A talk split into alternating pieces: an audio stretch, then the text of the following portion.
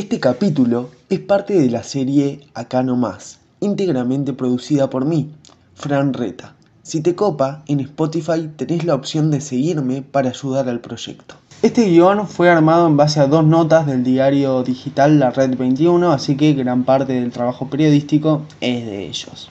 Digna de una novela de terror son los caminos transitados por estos dos sujetos que dieron rienda suelta a sus más descabelladas demandas instintivas cometiendo una serie de atroces homicidios. Según el informe especial del semanario Noticias del Departamento de Colonia, el Visco y el Tuco Beltrán ingresaron en la historia de la criminología uruguaya como los segundos asesinos seriales.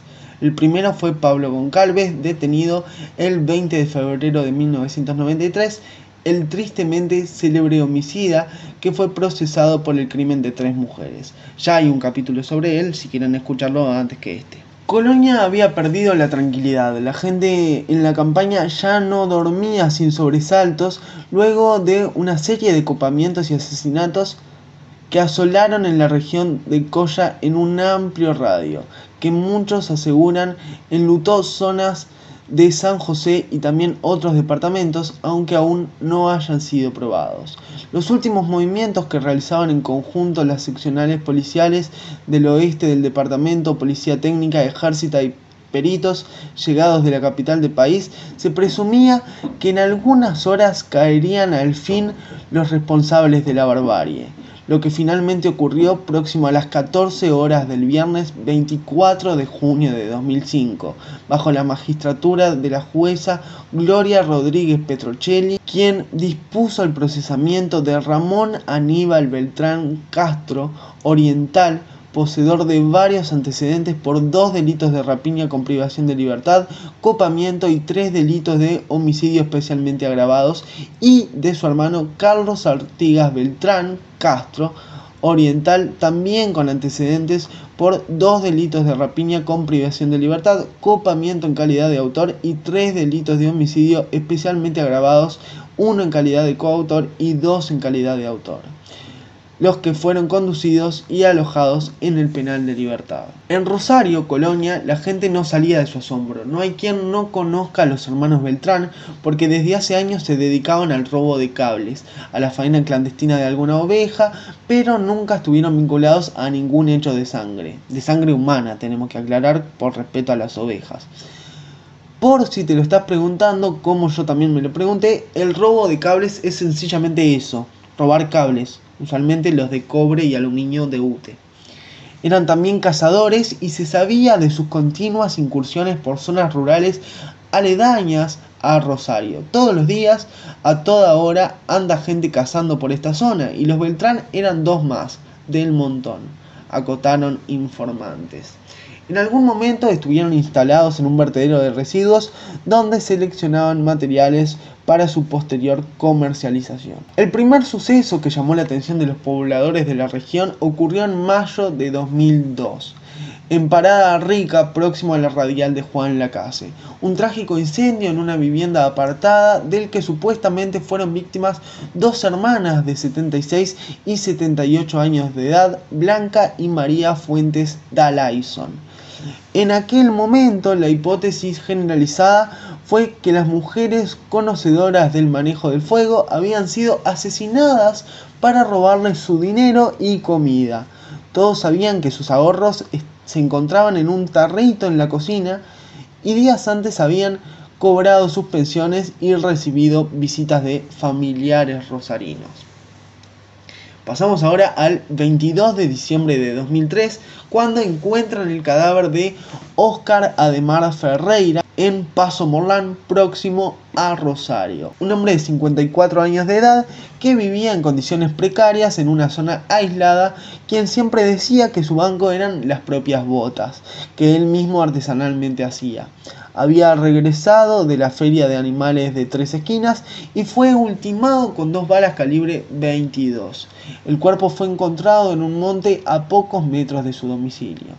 Nos vamos al 7 de marzo de 2004 en San José, paraje escudero se encuentran los restos mortales de Juan Díaz, un productor rural octogenario que al llegar de trabajar fue víctima de un disparo del mismo calibre efectuado por la espalda.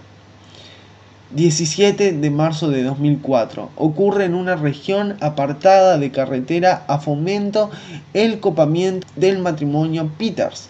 Adultos mayores que fueron sorprendidos a las 3 de la mañana por dos hombres con armas de fuego, encapuchados que ingresaron rompiendo abruptamente una ventana, obligándolos a darles la espalda, atándolos y tras ello robarles dinero y joyas copamiento dilucidado. Viajamos en el pasado ahora, pero hasta el 27 de marzo de 2004, cuando en jurisdicción de San José, pasando el SIDA Poliar, ocurre otro ocupamiento de similares características al del matrimonio Peters, pero es repelido por la esposa mediante disparos de arma de fuego.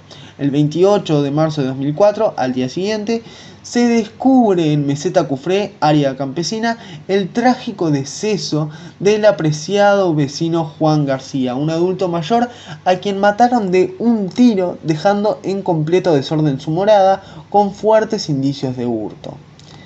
El martes 13 de abril de 2004 ocurre el copamiento del matrimonio Ferreira-Ferreira, donde también dos encapuchados armados los sorprenden ingresando al mismo luego de hacer trizas una ventana. Tras amenazas son obligados a darse vueltas, los amarran con fuertes ataduras y son despojados del dinero que había en la casa.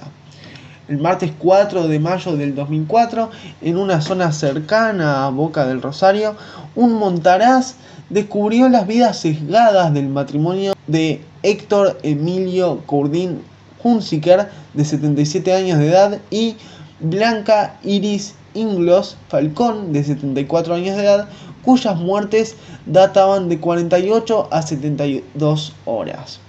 Curdín había recibido tres proyectiles calibre 22 y ella dos un matrimonio mayor de armoniosa convivencia que vivía en una zona apartada. Era un matrimonio perfecto, decían quienes le conocían. Por ello su tragedia generó reacciones de profundo pesar y gran congoja. Según pudo reconstruirse, los criminales habían investigado cuidadosamente los movimientos de los vecinos y la señora vio cuando mataban a su esposo, encerrándose en su casa, pudiendo repeler con arma de fuego por algún tiempo el ingreso al domicilio de los asesinos, pero ellos controlaron la situación contestando el fuego desde varios ángulos, por lo que entraron a la vivienda y golpeándola salvajemente intentaron saber dónde se encontraba el dinero. Pero ella no les dijo dónde estaba la suma que poseían porque la policía encontró en el marco del caos que dejaron los malhechores 500 dólares, único bien en efectivo del matrimonio. No encontré cuándo ni cómo, pero en algún momento capturaron a los Beltrán. Los dos hermanos tenían teléfonos celulares lo que fue considerado por los investigadores como pieza clave para subrayar la culpabilidad de ambos. De las pesquisas practicadas surgió que tanto el Tuco como el Visco habían efectuado llamadas en zonas próximas a donde se cometieron los tres homicidios. Los estudios explicaron que esas llamadas fueron registradas en un radio de acción de entre 12 y 14 kilómetros de extensión, lo que para la defensa sería otro motivo más de duda por la vaguedad del dato ya que muchos otros usuarios de celulares también podrían haber hecho llamadas en esa vasta área y porque las comunicaciones de los Beltrán no aparecerían específicamente ligadas al entorno más inmediato de los domicilios donde ocurrieron los crímenes.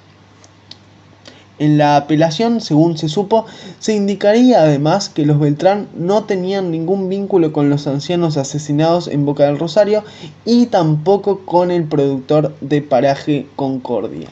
En este último caso, sin embargo, familiares de la víctima señalan que el hombre de campo y los Beltrán se conocían de muchas veces que se encontraban en un prostíbulo de la zona. Otra información que luego ganó calle señala que tanto en el domicilio de los ancianos como en el del productor ultimado aparecieron muchas huellas digitales que no coinciden con la de los Beltrán, dijeron los informantes. ¿A quiénes correspondían? Es otro misterio dentro de los tantos que envuelven este caso que sacude al departamento. Otro aspecto sobre el que estuvo averiguando la República fue el de presuntas capturas a las esposas de los Beltrán en dependencias policiales como ellos denunciaron desde libertad. Los datos, libertad de la cárcel, no, no, no que estuvieron en libertad, sino desde libertad, el penal de libertad. Los datos recogidos indican que solo la pareja de Ramón Beltrán estuvo demorada en la seccional de Rosario, ya que Carlos está separado de su compañera. Susana, la mujer detenida, no ha presentado ninguna denuncia por capturas, indicaron las fuentes consultadas. Advirtieron, no obstante, que hay que establecer fehacientemente si Ramón Beltrán no fue amenazado con lo que podría sucederle a su mujer, tal como él acusa. Los hermanos Beltrán siguen clamando desde la cárcel que son inocentes. La familia pide al ministro del Interior, José Díaz, que haga algo, por favor. Ustedes eligen si creer en la culpabilidad de los Beltrán o pensar que solo los usaron para encubrir un caso. Yo no tengo nada más para decir, me pueden escuchar en otros episodios de esta serie. No lo vieron a Molina, que no pisa más el bar ¿Dónde está la gran muñeca que no trilla el bulevar? Esta noche de recuerdos, este brindis por Pierrón. Volverás, Mario Benítez, con tu línea más y no. ¿Qué será de los porteños ocupando el Liberáis?